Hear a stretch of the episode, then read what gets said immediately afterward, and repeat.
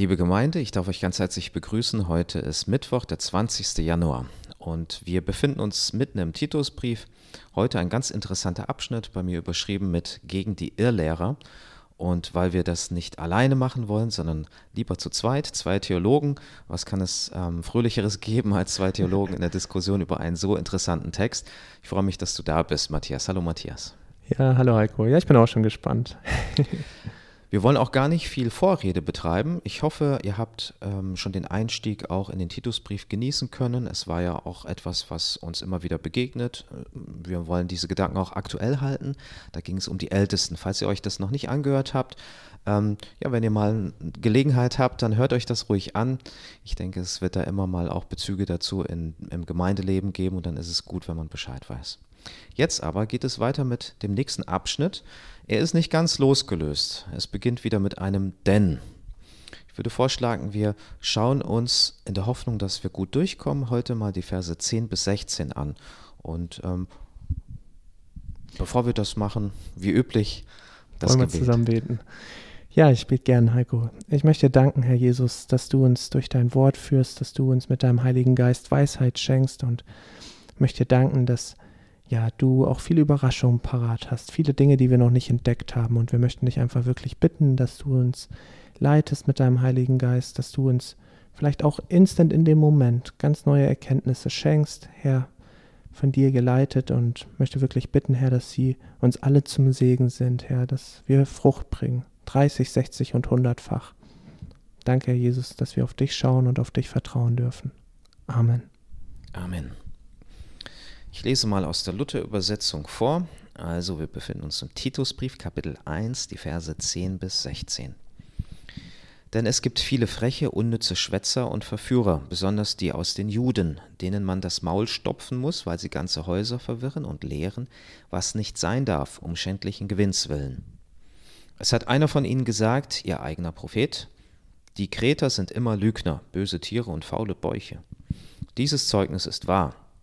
Aus diesem Grund weise sie scharf zurecht, damit sie gesund werden im Glauben und nicht achten auf die jüdischen Fabeln und die Gebote von Menschen, die sich von der Wahrheit abwenden. Den Reinen ist alles rein, den Unreinen aber und Ungläubigen ist nichts rein, sondern unrein ist beides, ihr Sinn und ihr Gewissen. Sie sagen, sie kennen Gott, aber mit den Werken verleugnen sie ihn. Ein Groll sind sie und gehorchen nicht und sind zu allem guten Werk untüchtig.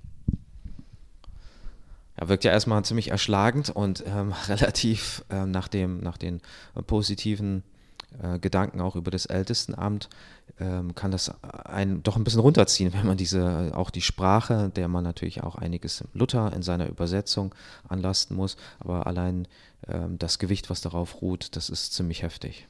Ja, es ist ein sehr deutliches Ermahnungswort. Ähm, eins, das wir vielleicht in so einer Ausprägung, in so einer Härte auch gar nicht mehr gewohnt sind. Ja, ähm, du sagst, äh, Luther, ja, der hat auch so übersetzt, so nach dem Mund nach, so wie man das so vielleicht auch vorgeführt oder präsentiert hätte, so eine Ermahnung, also mit durchaus Schmackes, ne? aber selbst auch in der Elberfelder Übersetzung ist das ein sehr, sehr deutliches Wort und damit auch ein sehr herausforderndes. Darf man das denn heute noch ähm, deutlich sprechen oder sich gegen etwas wenden? Ist es denn nicht eigentlich äh, viel üblicher, dass man alles irgendwie ein bisschen abwägt, differenziert und alles gelten lässt? Ja, das ist heute tatsächlich äh, so viel üblicher, wie du jetzt gerade zum Schluss ausgeführt hast. Ähm, ja, ich hatte tatsächlich mal einen Mentor, der mir gesagt hat, Matthias, drück die Sachen stets positiv aus. Ich weiß, dass es oft natürlich viel motivierender ist, Dinge positiv auszudrücken. Und das ist auch wichtig. Ähm, aber manchmal muss man sich auch abgrenzen von verschiedenen Sachen und da muss man äh, Linien ziehen und, und da, äh, das macht ja auch der Apostel Paulus, ja, da muss man auch manches Negatives nennen, aber das ist heute nicht en vogue, das ist heute ganz unüblich und äh, Leute hören das auch nicht gern, also beliebt macht man sich mit solchen Worten normalerweise nicht. Es steckt ja auch eine große Gefahr dahinter, hinter dem, ähm, hinter das sich hier auch ähm, Paulus wendet, ist ja die Irrlehre benannt. Es geht also um Verführung, es geht darum, dass Leute von ihrem Weg abkommen und vielleicht total in die, in die Irre gehen. Und da nimmt auch Jesus gar kein Blatt vor den Mund. Und ich glaube auch, dass wir den Auftrag haben, als heute lebende Gemeinden und Gemeinschaften an diesem Punkt ganz deutlich zu sprechen, weil eben eine reelle Gefahr dahinter ist und äh, wir herausgefordert sind, miteinander in dieser Gemeinschaft uns dagegen zu wehren, dass auch Irrlehre nicht unter uns Platz gewinnt. Ja, das ist, diese klaren Worte sind gerechtfertigt dadurch, dass man größeres Übel abwenden möchte. Und ähm, ja, da sollte man mehr Gottesfurcht als Menschenfurcht haben und sagen, ja, ähm, auch Jesus hat so klar gesprochen, äh, wir sollten uns das auch nicht abgewöhnen, also in gegebenen Zeiten und Umständen auch mal klar zu sprechen.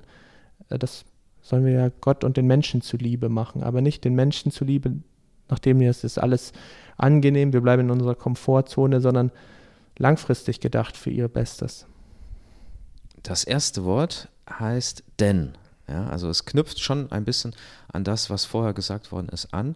Es geht ja immer noch um Gemeinde, es geht um den Dienst derer, die Verantwortung übernehmen, die leiten, die auch nach dem Rechten gucken, die für ihre Gemeindemitglieder sorgen sollen.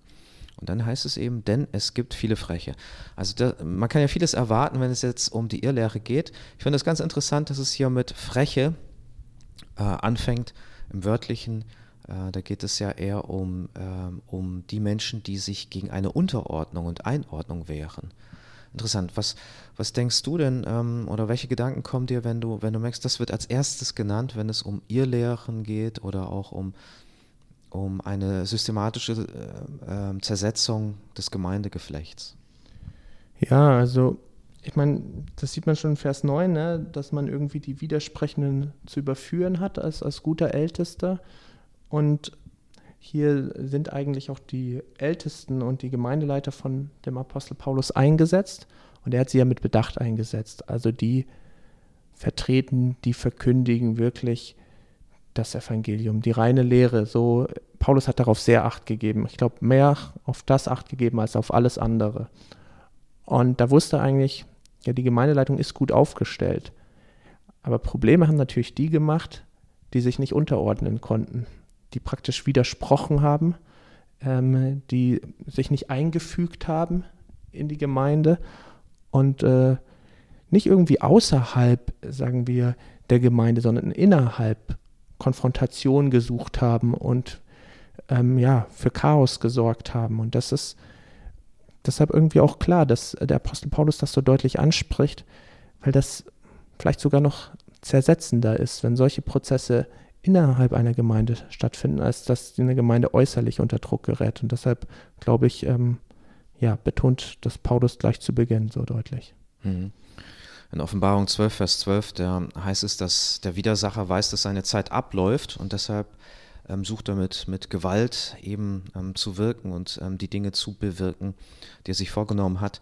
Hier sieht man auch, dass das Vorgehen, um Gemeinden zu schwächen, ein, ein zweiteiliges ist. Einmal den Druck von außen, den du erwähnt hast. Und wir befinden uns in einer Zeit, wo die junge Gemeinde äh, dem sehr, sehr ausgeliefert war. Ähm, aber noch gefährlicher oder dadurch noch gefährlicher, weil beides ja oft auch zusammenkommt, ist ähm, die Gefahr von innen. Also dass die Gemeinschaft zerstört wird, ähm, und hier geht es nicht darum, dass man sich vielleicht nicht gegen Unrecht wehren dürfte. Auch in der Gemeinde muss die Wahrheit und die Transparenz immer einen ganz, ganz hohen äh, Stellenwert genießen, sonst kann man nicht miteinander einen Weg gehen. Da bin ich auch absolut dafür. Hier sind allerdings Personen angesprochen, die, die nicht im, im Gemeinwohl ähm, handeln, ja. Mhm. ja. sondern die, die eigenes Interesse haben und die vielleicht auch chronische Widersprecher sind. Und das kann es durchaus geben. Ich meine, mhm. äh, hat man vielleicht ja. auch schon mal in seinem privaten Umfeld erlebt. Und natürlich in der Gemeinde, die so bunt zusammengewürfelt ist, gibt es davon mit Sicherheit auch Personen. Ja, und er spricht ja hier von, es gibt viele, bei mir steht Aufsässige. Also da wird das nochmal ein bisschen deutlicher, was die Unterordnung anbetrifft, dass es da mangelt. Aber es sind nicht ein paar, es sind nicht einige, es sind viele. Ne? Also das ist dann ein sehr schweres Umfeld für Titus zu wirken, wenn er von allen Seiten innerhalb der Gemeinde Widerspruch bekommt auf das reine Evangelium. Ähm, manchmal, glaube ich, traut man sich kaum einen Blick nach außen. Wie kann man missionarisch wirken? Wie kann man irgendwie Menschen begegnen, wenn man merkt, oh, innerhalb der Gemeinde gibt es so viel Reibung, so viel Auseinandersetzung und ähm, man muss sehr wachsam sein, weil ähm, hier sind hohle Schwätzer und Betrüger, ja, also Schwätzer macht ja das aus, dass sie was sagen, vorgeben, was überhaupt kein Gewicht hat, was ja hohl ist, wie es heißt, ne? also äh, was keinen Inhalt hat, was eigentlich ein Trugschluss ist. Und dann kommt ja auch das Wort Betrüger, ja. Betrüger führen Menschen auf falsche Fährten, auf falsche Wege, die verirren sich dann. Und ja, Betrüger tun das zu ihrem eigenen Profit, also weil sie nur an sich denken. Und, und da geht, da gehen viele verloren oder äh, die Herde ist in Gefahr, diesen Wegen, diesen Irrwegen zu folgen. Und, und deshalb, ähm, ja, muss da der Apostel Paulus den Titus so wachsam darauf machen, so aufmerksam darauf machen. Ja, ähm, bei mir steht Verführer, Betrüger bei dir, Schwätzer und Verführer. Auch im, in den Kapiteln vorher, ähm, also im Timotheusbrief, zweiten Timotheusbrief, äh, wird ja auch darauf eingegangen, auf die, auf die Schwätzer, auf diejenigen, die leere Worte machen, dass man da gar nicht so viel Zeit investieren soll und auch nicht darf. Ähm, mhm. Das sind Menschen, die klauen einem auch alle ähm, Kapazitäten, die man aufbringen kann, die an anderer Stelle viel besser ähm, investiert worden wären. Ja. ja. und er sagt ja, besonders die aus der Beschneidung kommen. Mhm. Also äh, das ist so ziemlich wortwörtlich übersetzt. Das heißt eigentlich besonders die aus den Juden. Jetzt war Paulus selbst auch ein Jude, ja also mit römischer Staatsbürgerschaft, die er noch bekommen hatte, aber, aber das sagt er nicht leichtfertig. Das fällt ihm schwer, das zu sagen, weil das ist schmerzlich zu sehen, dass gerade die aus seinem Volk da so gegensprechen. Aber wir müssen uns vorstellen oder vor Augen führen, dass Titus äh, wirkt auf Kreta, ähm, steht da in der Gemeinde in Kreta vor. Und dann natürlich, wenn Leute aus Jerusalem kommen, wenn Leute so aus dem jüdischen Umkreis kommen, die dann auch des Hebräischen und des Aramäischen mächtig sind und sagen wir mal die alten Schriften, das Alte Testament irgendwie, ich sag mal, wie man heute sagen würde, sehr medienwirksam wissen, auszulegen, ja, ähm, irgendwie, äh, die ziehen schon viele Leute an. Also das ist so, äh, dass wenn man weiß, oh, die sind schon so lange mit der Tora unterwegs, die müssen doch sicherlich was Gutes zu sagen haben, die, die können da nochmal ganz besonders in die Tiefe äh, graben und, und deshalb ja, ist das so schwierig, die Leute vor, vor solchen vermeintlichen Experten zu warnen. Ich glaube auch, dass ähm, darauf wird ja auch eingegangen, Vers 15 wird auch ein bisschen in die Richtung gegangen, ähm, was diese verführerische Lehre anbelangt. Ähm, wenn man sich Verführer vorstellt oder Leute, die andere von dem rechten Weg abbringen, dann ist mir wichtig geworden, dass man sich bewusst macht, dass Verführung verführerisch ist. Ja? Also es liegt ja schon im Begriff selbst. Ja. Das heißt, es ist nicht plump, es ist nicht etwas, was einen abstößt oder wo man von vornherein merkt, das ist ja total falsch, sondern das klingt trotzdem gut, das klingt interessant, das klingt auch plausibel. Und das, womit hier argumentiert wird, ist ja der Bezug, was ein, ein Ältester mitbringen soll. Äh, Vers 9, er halte sich an das Wort der Lehre, ja, mhm. das gewiss ist oder äh, das gewiss macht, damit er die Kraft habe, zu ermahnen, gerade diese Leute mit der heilsamen Lehre ja, und zurechtzuweisen. Das heißt also, wenn, wenn wir manchmal auch hin und her geworfen sind, wenn ein Austausch von Argumenten ist und wenn auch Lehre äh, die uns irgendwie komisch vorkommen. Ich glaube, der Heilige Geist führt uns ja auch, wo wir merken, ja, es klingt gut, aber irgendwie mhm. ist da irgendwas nicht richtig. Dass wir dann ganz vermehrt nochmal das mit der Schrift abgleichen. Ja. Und das ist ähm, natürlich die erste Aufgabe eines Ältesten des, äh, oder einer Gemeindeleitung, das zu tun aber natürlich auch eines jeden Christen, damit er auch nicht verwirrt wird, damit er auch äh, sich nicht auf das Maß anderer äh, stützen muss, sondern damit er selber auch ein gutes und gesundes Urteil fällen kann. Ja, das ist so wichtig, also dass man sich in allem an der Schrift orientiert, weil diese Leute, diese Schwätzer und Betrüger, die wissen fromm und geistlich aufzutreten. Also auf den ersten und zweiten Blick von außen wirken die wie besonders heilig und rechtschaffend oder so, die, die wissen schon um ihre Verkleidung, ja. Also da arbeiten die auch stetig dran. Deshalb sind die nur ähm, mit der Lehre, mit der Bibel zu überführen. Und das galt damals, das gilt auch heute. Heute müssen wir auch wachsam sein. Manche Leute, ähm, da denkt man, oh, was haben die dann für eine vollmächtige Lehre und bringen Tausende in einem Stadion zusammen. Und wenn man aber dann mal die Schrift dagegen hält, merkt man, ähm, ja, da widerspricht sich viel. Also da dürfen wir uns nicht, ja, wie soll man sagen, verführen lassen. Ja, nicht verführen lassen manchmal ist da Augenwischerei, wir dürfen uns nicht blenden lassen, sondern wir müssen aufmerksam und wachsam bleiben. Ja. Also da klingen wir natürlich urkonservativ, wenn wir sagen, immer alles an der Schrift prüfen. Aber das ist das, was uns mitgegeben ist. Das ist genau der mhm. Halt, den wir brauchen, um überhaupt noch bei all dem, was uns konfus werden lässt, durchzublicken. Und ich glaube, es hat auch nicht abgenommen. Wir haben hier ein, ein spezielles Beispiel, weil das die Gefahr der Zeit gerade war auf Kreta durch die nachreisenden ähm, Juden, die, die diesen ähm, alttestamentlichen Unterbau hatten und die Leute auch wieder in die Gesetzlichkeit zurückgezogen haben. Mhm. Heute müsste man vor vielen Gefahren äh, warnen und in manchen Briefen nimmt Paulus ja auch Bezug auf die Gnosis, die wirkt heute im Zeitgeist immer noch genauso. Und das klingt alles so schön, dass ja, ähm, das klingt dann auch, das sind die beiden äh, Spektren, zwischen denen wir uns auch immer wieder bewegen. Es ist ein schmaler Grad. Ja. Da wird viel begründet mit der Nächstenliebe und dem Zeitgeist und äh, mit Rücksichtnahme und äh, man muss den Leuten auch ganz viel ähm, Raum geben zum Leben. Da bin ich auch sofort dafür. Aber dann die Konsequenzen, die daraus gezogen werden, sind oftmals total unbiblische und auch nicht hilfreiche. Ähm, auch wo man dann Gemeinden ähm, Themen überbürdet, hm. die überhaupt nicht hilfreich sind. Ja. Ja, da muss man wachsam sein. Und dann heißt das ja hier, ähm, denen man den Mund stopfen muss. ja, Bei dir stand Maul, ja, genau, Luther also Aber ich finde auch schon, ähm, den Mund stopfen, das ist auch schon sehr deutlich ähm, und auch muss, ne? Ähm, die ganze Häuser umkehren, indem sie um schändlichen Gewinns willen lehren. Also den Mund stopfen. Wie kann man denn den Mund stopfen? Also ich finde, Mund oder Maul stopfen.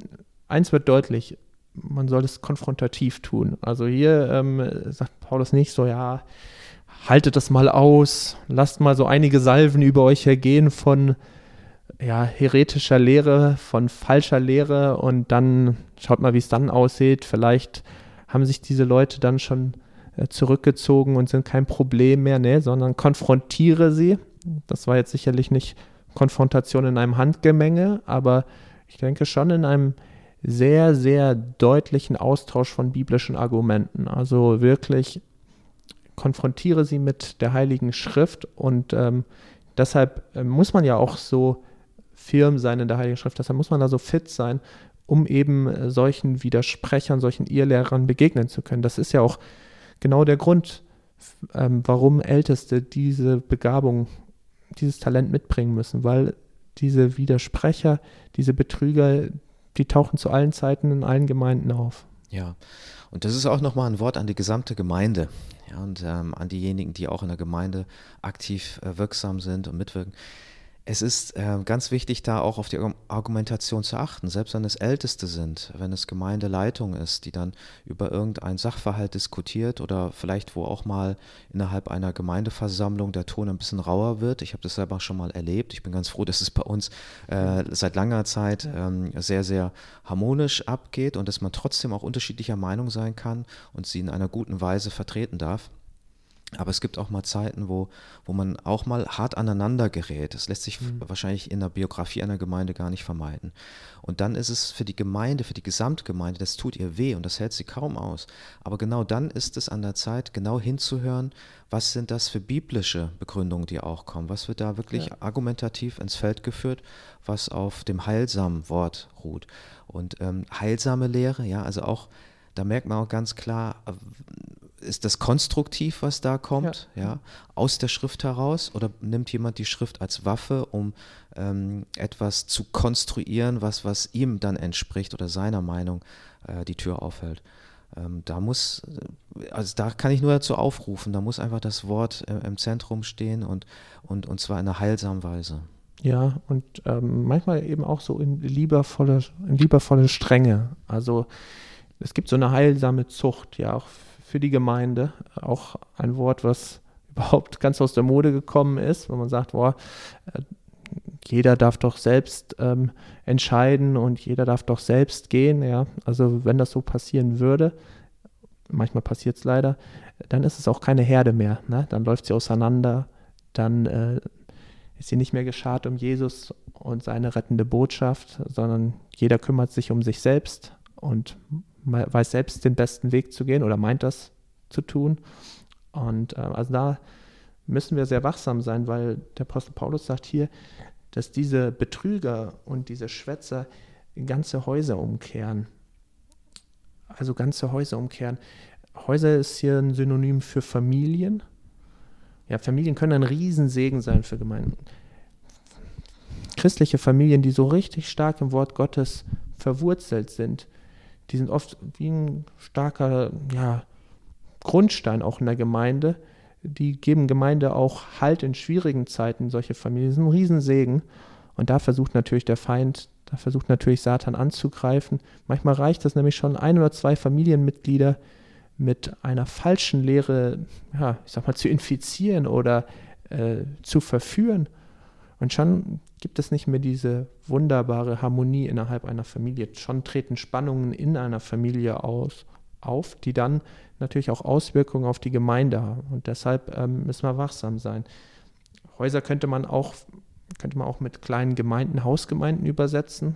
Also bevor so sakrale Bauwerke große Gotteshäuser gebaut wurden, dass die Christen zu Anfang, also zur Zeit der Urgemeinde, noch nicht diese finanziellen Mittel hatten. Da hat man sich in ein bisschen größeren Häusern getroffen, um ja, gemeinsam Gottesdienst zu feiern. Und da, ja, wenn da auch einige mit dieser falschen Lehre unterwegs waren, dann konnten Spannungen, Auseinandersetzungen auftreten und dann wurde auch mal so eine Hausgemeinde richtig zerrüttet. Und ähm, ja, das ist natürlich das Ziel des Feindes. Aber da muss man aufmerksam sein, wachsam sein. Während den Anfängen heißt es da. Wer dazu noch einiges anschauen möchte, dem empfehlen wir 2. Timotheus Kapitel 3. Wird dann auch dazu, äh, darauf Bezug genommen und auch auf Verführer und Irrlehrer, die sich Zutritt zu ähm, Häusern, also Familien und kleinen Gemeinschaften, ähm, wie sagt man, erschleichen. Ja? Anders kann man es gar nicht sagen. Ja, dann ähm, denen man das Maul stopfen muss. Ähm, hier vielleicht nochmal angemerkt, das ist kein Aufruf zur Gewalt. Du hast ja gesagt, es ist konfrontativ, das auf jeden Fall. Das ist im Kontext dessen, was, was Luther ähm, hier mit Maulstopfen, das, das, also das klingt sehr aggressiv, ja, mhm. aber ähm, was Paulus eigentlich gemeint hat, ist eben, was schon in Vers 9 steht, ähm, dazu widersprechen, der Einhalt zu gebieten, zu ermahnen, und zwar auch gegründet auf dem Wort. Mhm. Ja, und was auch echt wichtig ist, zu prüfen bei diesen anscheinend so frommen und heiligen äh, Leuten, die da ähm, ja unterwegs sind, dass man schaut, was sind deren Absichten, wo liegt deren Intention. Und wenn man merkt, die liegt bei ihnen selber, sie wünschen sich zur Geltung zu kommen oder es geht ihnen um einen eigenen Profit, ja, dann äh, weiß man, äh, dass sie mit einer falschen Lehre unterwegs sind. Ja, das haben wir zum Beispiel auch im Wohlstandsevangelium. Äh, da geht es um Profit, da geht es um Wohlstand, und zwar den Wohlstand der Pastoren und ähm, ja, vielleicht auch mancher Gemeindeorganisationen. Und äh, ja, diese Absichten und diese tieferen Beweggründe, die gilt es auch herauszufinden, damit man nicht irgendwelchen ja, Verführern nachhängt. Ja, und das ist gar nicht so einfach, aber ich glaube, gerade deshalb ähm, wird uns ans Herz gelegt, das nicht außer Acht zu lassen. Soll, man sollte auch nicht sagen, weil es so anstrengend ist oder schwer ist, äh, lasse ich die Hände davon. Ähm, kennst du auch vielleicht die Begründung, dass jemand sagt, ja, in der Schrift ist er, ist er nicht so fest und ähm, deshalb kann er das nicht so. Das ist die beste Empfehlung, dann, dann werde fester, als du es jetzt bist. Ja. ja, ja, prüfet alles, das Gute behaltet und äh, unser bestes Prüfsystem ist die Bibel selbst. Also äh, wer das vernachlässigt, der ähm, gönnt sich eine vernebelte Sicht. Ja, also das ist, das klingt jetzt sehr hart, aber es ist tatsächlich so, dass wir durch die Bibel Klarheit bekommen in geistlichen Fragen, auch in Fragen des täglichen Glaubenslebens und das sollten wir nicht vernachlässigen. Hier nimmt er nicht nur Bezug auf die äh, Verführer, die aus dem Judentum herauskommen, sondern Vers 12, es hat einer von ihnen gesagt, ihr eigener Prophet, die Kreter, die Kreter sind immer Lügner, böse Tiere und faule Bäuche. Ja, also das ist ein Zitat. Deftig, ja. ja. Erstmal ein Zitat, ein ziemlich heftiges Zitat, aber wohl ein Wort, das damals schon bekannt war. Also äh, unter den Philosophen, wir hatten da auch schon mal an anderer Stelle drüber gesprochen, ähm, war dieses geflügelte Wort sehr bekannt. Ja, ein Kreter sagt, alle Kreter sind Lügner. Das ist schon mal äh, ein logisches Rätsel, das man nicht lösen kann. Also, weil das ein Kreter sagt und das dann auch nicht die Wahrheit sein kann. Genau, ja. Also es ist, es ist einfach eher ein, ein, ein Spaßwort ge gewesen, aber wo, wo Spaß ist, ist ja manchmal auch ein Kern dran. Also die Kreter, die hatten ähm, so einen Ruf. Heute könnte man das vergleichen, ja, die Deutschen haben in, im Ausland manchmal den Ruf, dass sie nicht besonders humorvoll wären. Ja. Ähm, ich, kann das nicht, ich kann das nicht so befürworten. Ich kenne beides. Ich kenne Menschen, egal welcher Nationalität, die einfach Humor haben oder nicht Humor haben. Dann gibt es zum Beispiel die Deutschen sind immer pünktlich. Mm, da mache ich auch gespaltene Erfahrungen. ja. ähm, also es gibt aber diese, diese Pauschalisierungen und ähm, ich glaube, niemand nimmt die wirklich äh, ganz bar, aber man weiß, da könnte irgendwo ein Hauch an Wahrheit dran sein. Ja, es werden leichte Tendenzen sein, die dann irgendwann sprichwörtlich werden. Ne? Ja. Hier nimmt er das, um Titus, glaube ich, zu warnen und zu sagen, sei vorsichtig, ja, auch den Menschen, denen du begegnest und auch ähm, täusche dich nicht, lass dich nicht ähm, so schnell einlullen. Du hast Menschen, die von außen dazugekommen sind, jetzt aus dem Judentum nachgereist sind, in die Gemeinden gekommen sind, um die zu verwirren, aber auch unter den Leuten, die einheimisch sind, hast du nicht nur Verbündete, du wirst da auch mhm. Leute finden, die sich schnell verführen lassen, die dieser äh, Lehre ganz schnell ein offenes Ohr leihen, weil die ähm, vielleicht auch danach suchen oder selber noch nicht äh, charakterfest sind. Ich glaube, darum geht es ihm. Ja, und dann heißt es, aus diesem Grund weise sie, bei dir hieß es scharf, bei mir heißt es streng, zurecht, damit sie im Glauben gesund seien und nicht auf jüdische Fabeln und Gebote von Menschen achten, die sich von der Wahrheit abwenden. Das ist spannend, ne? Also er soll sie scharf zurechtweisen, streng zurechtweisen. Also, wie gesagt, das haben wir schon ein bisschen angedeutet. Wir in unserer Gesellschaft, wir denken eigentlich, das ist schon kontraproduktiv, mal was scharf oder streng zu sagen. Ich glaube, dass wirklich, wie ich das schon auch gesagt habe, die Bibel sowas wie liebevolle Strenge sehr gut kennt und immer wieder auch aufzeigt. Und ich habe das auch oft in Familien gesehen und erlebt, wo die Eltern wirklich überaus liebevoll waren. Also unglaublich liebevoll, aber auch sehr klar und auch ab und an recht streng. Einhaltung der Regeln innerhalb der Familie. Und ich muss wirklich sagen, so aus der Beobachtung, ne, ich bin ja noch nicht Familienvater, ähm, dass diese Kinder oft sehr, sehr gut geworden sind, weil sie diese Liebe ähm, erlebt haben. Ja, sie haben sich geborgen gefühlt, sie haben sich wertgeschätzt gefühlt. Die Eltern haben sich auch viel Zeit für die Kinder genommen, aber sie kannten auch gute Grenzen und sie wussten, die Eltern machen das nicht so aus Jux und Tollerei oder weil sie gerade überfordert sind, weil sie wissen, hinter dieser Grenze wartet Arges auf das Kind und das ist gefährlich und das äh, soll davor geschützt werden und in besten Absichten dann klare Grenzen gesetzt. Und ähm, ja, ich denke, das müssen wir wieder lernen, auch in unserer Gesellschaft, die das so gar nicht gern hat, äh, gar keine Regeln, gar keine Richtlinien, am liebsten gar keine eindeutige Wahrheit, ne? alternative Fakten und äh, ja, jeder hat so seine eigene Wahrheit. Ähm, ja, da sind wir weit von der Bibel äh, abgedriftet. Äh, da müssen wir wieder zurück zu dem heilsamen Wort, das Jesus die Wahrheit ist und, und sein äh, Evangelium wirklich die rettende Botschaft und auch die einzige Wahrheit, die, die zum Vater in den Himmel führt. Ja, das ist ein gutes Beispiel auch mit, äh, mit der Liebe, die man zu seinen Kindern hat, dass, dass es Situationen gibt, ähm, wo man trotzdem die Wahrheit benennen muss, weil es einfach hilfreich ist, das zu spiegeln. Das darf natürlich auch nicht irgendeiner. Und, und die Eltern verwahren sich auch dagegen, dass jemand auf der Straße plötzlich anfängt, die Kinder zu mhm. belehren. Ähm, und hier ist es auch so, wenn es um das scharfe Zurechtweisen geht, wir befinden uns immer noch im Bereich der Gemeindeleitung, also berufene Leute, die äh, gerade diesen Dienst ausüben sollen, denen die Gemeinde das anvertraut hat. Wenn wir Gemeindeleitung wählen, wenn wir einzelne ähm, Personen äh, damit betrauen, dann dann vertrauen wir uns ihnen auch an als Gemeinde und wir sagen, wir geben euch das Recht, auch Missstände anzusprechen. Mhm. Es gibt leider auch ähm, Machtmissbrauch, gibt es auch oft in Gemeinden und ähm, da muss man sich auch vor schützen. Nicht jeder darf ja. auf jeden zugehen und ihn scharf zurechtweisen, ganz im Gegenteil. Ja, ähm, das sorgt für unglaublich viel Unruhe, wenn jemand ähm, denkt, er wäre von sich aus dazu berufen und geht dann auf, ein, auf, auf Geschwister zu in der eigenen Gemeinde oder vielleicht sogar einer fremden Gemeinde, wo er nur zu Besuch ist und knallt ihn erstmal gegen den Kopf, was seiner Meinung nach alles falsch wäre. Das, das ist eigentlich eine Lieblosigkeit und da nimmt sich jemand das Recht, was ähm, anderen vorbehalten ist. Ja, ja, es sind so zwei Seiten natürlich, die man, von denen man von Pferd fallen kann. Zum einen, man wüsste die Wahrheit in der puren Reinheit und müsste jeden auf jeden kleinen Fehler und auf all das, was jemand noch besser machen könnte, zurechtweisen. Ähm, sich so fast schon so als ja, Richter aufspielt oder als der, der sagt, was Recht und Unrecht ist. Oder dann äh, die andere Seite, wo man vom Pferd fallen kann, ist zu sagen, dafür bin ich nicht verantwortlich. Jeder muss selber in seinem Leben sehen. Und ähm, auch wenn ich der beste Freund, die beste Freundin bin, ähm, ich möchte das Thema nicht ansprechen. Äh, das soll sie, das soll er mal selber sehen. Ähm, wird schon jemand anders geben, der das dann vielleicht nochmal tut, die Person ansprechen, aber, aber das ist wahrscheinlich nicht meine Verantwortung. Ne? Da fällt man auf der anderen Seite vom Pferd.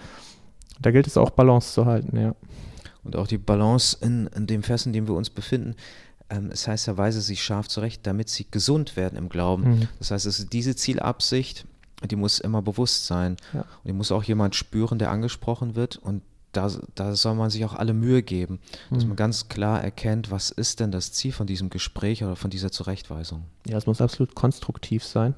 Nicht einfach nur um des Fehlers willen ähm, jetzt einen tadeln, sondern immer gleich auch einen Lösungsweg aufzeigen in bester Absicht, dass bei der nächsten Gelegenheit das besser funktioniert oder eine Person einfach segensreich agieren kann. Und ich denke, ähm, ja, ähm, ich glaube, das ist eine Herausforderung für Älteste, weil sie vielleicht mit, mit vielen Herausforderungen und Problemen konfrontiert sind, da mal innezuhalten, durchzuschnaufen und sagen, hm, wie kann ich der Person, der jetzt vielleicht was misslungen ist, auf konstruktive Art und Weise zeigen, wo sie anders auf anderem Wege hätte hinkommen können und ermutigen, ähm, diese Schritte zu gehen und vielleicht sogar zu begleiten, ein Stück weit. Ja, also das, das braucht mehr Zeit, das braucht mehr Geduld und das braucht mehr äh, Fingerspitzengefühl.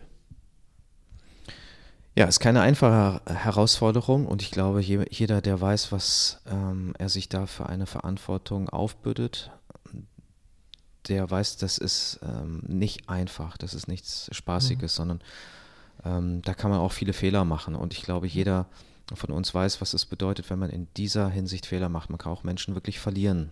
Ja. Ja, gucken wir mal weiter. Ähm, jetzt wird nämlich in Vers 15 nochmal ein bisschen aufgedröselt, um was es denn bei der Irrlehre geht inhaltlich. Ähm, also erstmal 14 und nicht achten auf die jüdischen Fabeln und die Gebote von Menschen, die sich von der Wahrheit abwenden. Also diese äh, scharfen Zurechtweisungen sollen dienlich werden, dass jemand gefestigt wird im Glauben und dass er eben nicht mehr auf, auf Verführungen eingeht, dass er da nicht mehr anfällig ist. Ja, sich vielleicht nicht irgendwie in absoluten Nebensächlichkeiten verliert, ne? die gerade durch das Frömmeln, sage ich mal, also dieses nach außen geistlich wirken, äh, zutage treten und dann das Evangelium, ja, die Liebe und all das aus dem Blick verlieren, ja, und dann vielleicht kommt es dann immer wieder vor, dass diese Leute aus Werksgerechtigkeit ähm, ähm, brillieren wollen, wollen dann irgendwie groß erscheinen. Und ähm, da gilt es, ähm, diesen Dingen einen Riegel vorzuschieben, sagen, nein, es geht nicht um Werksgerechtigkeit, es geht auch nicht um religiöse Formen, sondern es geht um die Wahrheit. Ja, gefährlich ist hier natürlich auch der Begriff, also im positivsten Sinn, ich erkläre das gleich gefährlich, ähm, Gebote von Menschen. Mhm. Ich denke, das ist was ganz Zentrales in der Lehre auch Jesu, wo er sich gegen Menschengebote wehrt, wo er sagt, äh, was bürdet ihr äh, den Leuten zu, was habt ihr für Erwartungen, was sie auch noch erfüllen müssten. Und er gibt ähm, Leitlinien vor, nach denen wir heute wirklich gesund und gut handeln können, wo wir anfangen auch und uns dann ähm, Stück für Stück auch ähm, Jesu annähern und auch, auch seinem Lebensvorbild dann folgen können. Er hat ähm, hier dieses Menschengebot genannt, Paulus, und das gibt mir dann schon zu denken. Wo haben wir vielleicht auch, ohne dass wir es wissen, Tradition, wo haben wir vielleicht auch Erwartungen aneinander, die gar nicht gut sind, die auch gar nicht mhm. förderlich sind. Wir haben das in unserer Kultur, wir haben aber jetzt auch eine Gemeinde bei uns hier in Osnabrück, die sehr vielfältig ist und das fällt mir dann als Pastor auf, ähm, bei mir ist ja meistens dann auch irgendwo eine Schnittmenge oder ja. äh, eine Schnittstelle der Information und ich beobachte das dann und in anderen Kulturen fällt es einem natürlich nochmal schneller auf, ja, ja. wo ich dann auch merke, das ist nicht heilsam, da nochmal ähm, Regularien zu haben, nochmal Gebote aufzustellen und äh, wer hat dann Ansehen, wer darf dann gelten, davon befreit uns Jesus und ähm, das ist nicht unwichtig. Ähm, er führt uns zur wirklichen Freiheit. Ja, ich denke, alle zusätzlichen menschlichen Gebote sind einfach nur belastend und führen von Jesus und, und seinem Evangelium weg. Äh, die lenken ab. Und manchmal äh, widersprechen sie denen sogar direkt. Also da müssen wir wirklich wachsam sein. Ähm, ich habe mal ähm, einen guten Bekannten gehabt, der war Pastor einer ganz großen russlanddeutschen Gemeinde. Und ähm, wir saßen da zusammen bei ihm im Wohnzimmer und dann habe ich ihn mal gefragt, warum ähm, das die Regel ist oder jenes noch die Regel ist, was ich so nicht kannte, mhm. ähm, ich aber bei ihm beobachtet hatte. Und da hat er ganz ehrlich geantwortet, das ist, er weiß, das steht nicht in der Bibel. Und mhm. er denkt, das ist ein bisschen auch ein kulturelles Ding. Das ist jetzt und die Frage ist, wie werden die kommenden Generationen damit umgehen? Da macht er sich nicht so Sorgen, selbst wenn das wegfallen sollte. Ähm, ich, ich glaube, dass es nicht nur etwas äh, Ballast ist, weil es noch dazukommt, sondern ich glaube, dass es, dass es auch gefährlich sein kann, dass jemand diese Regeln erfüllt und denkt äh, und vielleicht sich täuscht, dass er ein, ein frommer Mensch ist. Aber dass es eigentlich nichts weiter ist als Werksgerechtigkeit. Und dass die Taten, die der Heilige Geist in uns bewirken will, eigentlich nicht unbedingt messbar sind an diesen äußeren Dingen, sondern da höchstens einmünden. Ja, ich denke auch. Also man muss einfach sehen, dass alles, was von Menschen hinzugetan ist, äh, das muss, jederzeit muss man da bereit sein, das auch wieder wegzunehmen. Also wenn man da meint, das kann irgendwie neben der Schrift existieren, das ist genauso eine Orientierung oder äh, uns genauso gegeben wie das Wort Gottes, äh, dann ist es schon auch in Richtung Irrlehre zu interpretieren. Und ähm, manches ist kulturell, aber es darf natürlich nicht zum Deckmantel werden für jede mögliche Regel, die man beibehalten möchte, die aber gar nicht der Bibel entspringt, sondern äh, eigenmenschlichen äh, Empfindungen oder Wünschen. Mhm. Jetzt kommt die Auflösung. Äh, den Reinen ist alles rein, den Unreinen aber und Ungläubigen ist nichts rein, sondern unrein ist beides, ihr Sinn und ihr Gewissen. Das ist erstmal ein ziemlich inhaltsstarker Satz und da steckt viel drin. Den Reinen ist alles rein. Ja, und dazu ist ein Gegensatzpaar, den Unrein aber und Ungläubigen ist nichts rein. Das ist ja ziemlich, erstmal ziemlich pauschal formuliert, aber ja, was meint er denn damit? Ja, also die Reinen, die sind ja gerechtfertigt durch den Opfertod Jesu Christi. Und ja, also Äußerlichkeiten beflecken sie nicht. Also zum Beispiel der Genuss von damals unreiner Speise, ähm, sagt ja Jesus auch, ne, was durch den Mund in uns hineinkommt, äh, das, äh, das befleckt uns nicht. Äh, das, wir leben ja nicht nach dem mosaischen Gesetz, sprich, ähm, wenn jetzt ein Christ, machen wir es ganz praktisch, Schweinefleisch isst, dann ist das keine Sünde, dann befleckt es ihn nicht, ist vielleicht nicht so gesund, als wenn er Rindfleisch oder anderes Fleisch verzehrt, aber ähm, ja, es ist keine Sünde mehr. Es, das mosaische Gesetz äh, gilt für uns Christen nicht mehr, weil Jesus es erfüllt hat weil Jesus alle Gesetze erfüllt hat und seine Gerechtigkeit gilt jetzt für uns. Und wenn der Vater auf uns sieht, dann sieht er Jesu Gerechtigkeit auf dem Leben der Christen, die, die sein Heilswerk angenommen haben. Und klar gibt es Dinge, ähm, die sind nicht gut, die sind verkehrt, aber wenn wir Jesus folgen und wenn wir der Schrift und unserem Gewissen gemäß ähm, ja, wandeln, dann äh, ist uns nichts unrein, dann betrachten wir das auch als rein. Ja, dann es gibt manche Dinge, die sind uns nicht nütze, die sind eher hinderlich. Ja, wer weise ist, lässt die weg. Aber ähm, wir sorgen uns nicht um Äußerlichkeiten oder dergleichen. Ähnlich sagt es ja auch Jesus selber. Und zum Thema Reinheit, Unreinheit sagt er ja auch, ne, was in den Menschen hineingeht, das macht ihn nicht unrein, sondern was aus den Menschen herauskommt, das ist ähm, das, was unrein macht. Und das bedeutet also, ähm, das, wofür ich selber Verantwortung trage, was ich in diese Welt hineinbringe. Meine Worte, meine Gedanken, die sich dann auch ähm, zementieren in, in Handlungsweisen. All das sind Dinge, die Einfluss nehmen auf diese Welt, auf andere Menschen. Und da habe ich eine große Verantwortung. Das ist die Priorität Nummer eins und nicht so sehr sich mit den, den anderen Dingen zu beschäftigen. Was, ähm, was mache ich jetzt vielleicht falsch, wenn ich dieses oder jedes, jenes mache? Ähm, da können leider auch Gemeinden so unterschiedlicher Meinung sein und mhm. können sich da äh, auch äh, in Diskussionen aufhalten, die keinem nützen am Ende. Mhm. Ja, ähm, dann steht, sie geben vor, Gott zu kennen, aber in den Werken verleugnen sie ihn und sind abscheulich und ungehorsam, zu jedem guten Werk unbewährt. Auch nochmal ein sehr deutliches Schlusswort, Kapitel 1. Ähm, an was erinnert dich denn so Vers 16? Ja, an, an Verschiedenes, an mehrere Sachen, ehrlich gesagt. Ähm, sie sagen, sie kennen Gott. Ähm, da gibt es auch ähm, den anderen Hinweis, manche sagen, sie lieben Gott, hassen aber ihren Bruder. Und das sind ja Lügner. Ja, ja. Und da haben wir auch einen Begriff, den er schon vorher ähm, verwandt hat, in Vers 12. Also Menschen, die in einer Lüge leben.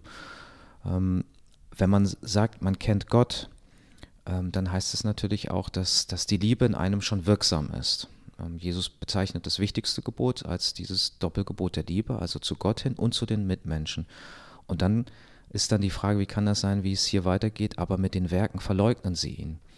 Liebe ist eben nicht nur ein Begriff, Liebe ist nicht nur ja. Ähm, etwas, ähm, was ich durch die rosa-rote Brille betrachte, sondern das ist eine Lebenseinstellung. Und das ist auch eine große Entscheidung, die ich treffe. Und die betrifft nicht nur ähm, das, das Psychische, sondern auch das Physische. Es darf sich nicht widersprechen. Und darum jemand, der sagt, er liebt Gott, ja, das bleibt nur leere Worte, bis er es dann auch lebt. Ja, Liebe ist nämlich viel mehr als nur irgendwie ein Bauchgefühl. Ne? Es ist auch eine Entscheidung, die in schweren Zeiten sich bewährt. Ja, wie du auch sagst, der Taten folgen. Also jemanden, der seinen Ehepartner oder diesen Ehepartner wirklich von ganzem Herzen liebt, die ist auch in schwierigen Zeiten bereit, für diese Person durchs Feuer zu gehen, sprichwörtlich, auch ähm, große Dinge aufzuopfern, vielleicht sogar das eigene Leben aus Liebe. Ja, das bleibt dann nicht nur bei, mein Schatz, ich liebe dich und dann, wenn es irgendwie in eine schwierige, eine sehr herausfordernde Situation kommt, dann, dann sieht man davon nichts, dann folgen keine Taten. Nee, dann folgen auch Taten, also wenn es dann wahrhaftig ist. Ja, und da sind wir bei dem zweiten Punkt, der ganz klar ist, Jakobusbrief. Ne? Ja, das, darauf hatte ich angespielt. Ich wusste es, dass du daran denkst, aber es liegt auch äh, ziemlich nahe. Ähm, jemand, der, ähm, der angeblich im Glauben sich bewegt, aber keine Werke hat, ähm, der gibt ein schlechtes Zeugnis. Jakobus sagt, sein Glaube ist in Wirklichkeit tot. Und da sollten wir auch ähm, bei uns anfangen, wenn wir ähm, wir können ja nicht immer in uns selbst hineingucken. Ja? Aber wir können das betrachten, was unser Leben gerade ausmacht. Also womit beschäftigen wir uns? Was sind unsere Gedanken über andere Menschen, über uns selbst, über Gott? Äh, wie verhalten wir uns auch in schwierigen Situationen, unter Stress, unter Druck? Ähm, auch in, in, Situationen, in denen wir total unzufrieden sind, was geben wir da von uns? Also welchen Einfluss üben wir eigentlich aus dadurch, dass wir da sind? Ja, was bewirken wir in dieser Welt? Und da werden wir ganz äh, deutlich äh, vor Augen gestellt bekommen, wo wir gerade stehen. Und da muss ich auch sagen, da muss ich bekennen, ähm, in aller Ehrlichkeit ähm, soll, soll mich das antreiben. Es darf mich auch mhm. nicht entmutigen. Da gibt es nämlich mhm. vieles, was einen entmutigen kann, was man dann plötzlich sieht. Ja. Ähm, so diese Hoffnung, von der wir angetrieben werden, da ist noch viel mehr möglich. Und wo wir dann merken, oh, da ist Luft nach oben und da ist auch einer, der zieht mich nach oben und der will mich dann auch unterstützen. Ja, ich denke, unser Glaube zeigt sich eben in den Werken. Ja, es ist nicht, dass wir ähm, Werke wirken sollen und dann, ach ja, dann bekommen wir Glauben oder da erarbeiten wir unseren Glauben, aber das ist ein logisches Resultat, wenn wir Jesus glauben, wenn wir ihm vertrauen, wenn wir ihm treu nachfolgen und gehorsam sind, dann wollen wir ihm immer ähnlicher werden und auch unsere Taten werden ihm und seinen Taten immer ähnlicher. Und äh, da ist das natürlich ein ganz klares Erkennungszeichen für einen Christen, ähm, dass man praktisch an den Werken, an den Früchten einen Christen einen guten Baum erkennt. Und ähm, ja, wenn es schlechte Früchte sind, dann kann es kein guter Baum sein. Und ich denke, das ist herausfordernd für uns. Wir schaffen es auch nicht alleine. Wir brauchen da die Hilfe des Heiligen Geistes. Wir brauchen da tagtäglich göttliche Unterstützung für die richtigen Entscheidungen, für das liebevolle Miteinander, dass wir einfach ähm, auch Rücksicht üben in schwierigen, herausfordernden Situationen, im Familienalltag, im, im Beruf, im, im, Job. Ja, also wir sind da echt herausgefordert. Aber das Schöne ist, wir gehen da nicht allein. Wir können uns da ganz und gar auf Gott vertrauen, äh, verlassen. Wir können ihm vertrauen. Das ist so wichtig. Und ähm, dann werden wir ein segensreiches Leben führen finde, das ist ein wunderbares Schlusswort. Vielleicht können wir am Ende dieses Abschnittes noch ganz kurz zusammenfassen, ähm, wo wir vielleicht die Aktualität sehen. Ich denke, Irrlehren ist etwas, was Gemeindeleben ausmacht. Wir werden immer wieder angefochten sein, sowohl von außen, da ist es vielleicht noch ein bisschen leichter zu erkennen. Hier wird der Bezug auch hergestellt zu den Gefahren, die von innen herauskommen. Und ähm, da wird sich jeder selber überprüfen müssen, ob er nach einer heilsamen Lehre lebt, ob ihm eigentlich bewusst ist, woran er glaubt. Herzliche Einladung ähm, dazu, das ist eine Lebensaufgabe und ähm, mhm. jede Erkenntnis tut unheimlich gut und bringt uns vorwärts und unsere Beziehung zu Gott wird dadurch auch gefestigt. Manchmal muss man sich sogar hinterfragen, bin ich vielleicht sogar jemand, der nicht nur einer Täuschung unterliegt, sondern eine solche Person ist, die unbewusst andere vom Evangelium wegbringt. Hier wird auch von unnützem Gerede gesprochen, hier wird von Charakterdefiziten gesprochen, hier wird vielleicht auch von einem Glauben gesprochen, der nichts bewirkt. Das sind, äh, das sind wichtige Punkte, an denen ich mein Leben immer wieder auch ähm, messen kann und messen darf. Ja, ich denke, wir müssen aufmerksam sein und bleiben. Auch ganz aktuell, wir in der Gemeinde. Ich glaube, eine sehr große Gefahr besteht für uns Christen, bequem zu werden. Aus Bequemlichkeit heraus ähm, unterlassen wir es oft, Jesus nachzufolgen. Suchen da so unsere eigenen Sonderwege und ähm, lassen den steinigen und steilen Weg mal außen vor und denken, ach, wir kennen noch bessere Wege, Abkürzungen, vermeintliche Abkürzungen sind das auch nur. Und ähm, ja, und dann kann man sehr schnell auch vom Wort Gottes, von dem Weg des Segens abirren. Und ich denke, das ist es. Wir sind Christen, wir sind aufgerufen, jeden Tag uns selbst zu verleugnen, unsere Wünsche, unseren Träumen und unser Kreuz auf uns zu nehmen, uns selbst zu sterben und Jesus nachzufolgen, unser Leben wirklich ihm zu widmen, das heißt für ihn zu leben. Und äh, das ist keine Bequemlichkeit keine bequeme Aufgabe, kein bequemer Weg. Das ist herausfordernd, das ist echt schwierig, aber mit Gottes Hilfe ist es möglich. Und diese Hilfe wünschen wir euch, diese Hilfe brauchen wir alle. Und wir haben jemanden, der uns gerne hilft, wenn wir ihn darum bitten. Das möchte ich jetzt am Ende auch gerne tun. Himmlischer Vater, danke, dass du so um uns besorgt bist, aber nicht nur aus der Ferne, sondern du kommst uns nah, um auch für uns zu sorgen. Ja, danke, dass du zuverlässig bist und dass du uns auch durch dein Wort immer wieder zurüstest, uns kräftigst, uns begründest, uns wurzeln lässt. Herr, danke, dass wir auch ja in dieser Festigkeit, die du herstellst, ja in Ruhe und auch im Frieden auf die Dinge zugehen dürfen, die ja, die auf uns schon warten, die wir noch nicht sehen, die wir noch nicht kennen, aber Herr, wir wissen, du wirst da sein und du wirst einen jeden von uns an die Hand nehmen und sicher führen. Ich bitte dich, dass du uns durch deinen Heiligen Geist immer wieder darauf aufmerksam machst, dass wir nicht versuchen, alleine durch die Situation unseres Lebens zu gehen, sondern dass wir merken, Herr, du hast uns alles schon vor die Füße gelegt, was wir brauchen. Hilf du uns, dass wir es in Anspruch nehmen. Hilf du uns, dass wir darin wachsen. Auch in deinem Wort, dass wir zunehmen, dass wir auch immer mehr Erkenntnis der Wahrheit haben und dass wir uns dann ja nicht von allem verunsichern lassen, auch jetzt in diesen Tagen. Und so segne du uns, geh du mit uns und sei du das Zentrum unseres Denkens und unseres Fühlens und Wollens. Amen. Amen.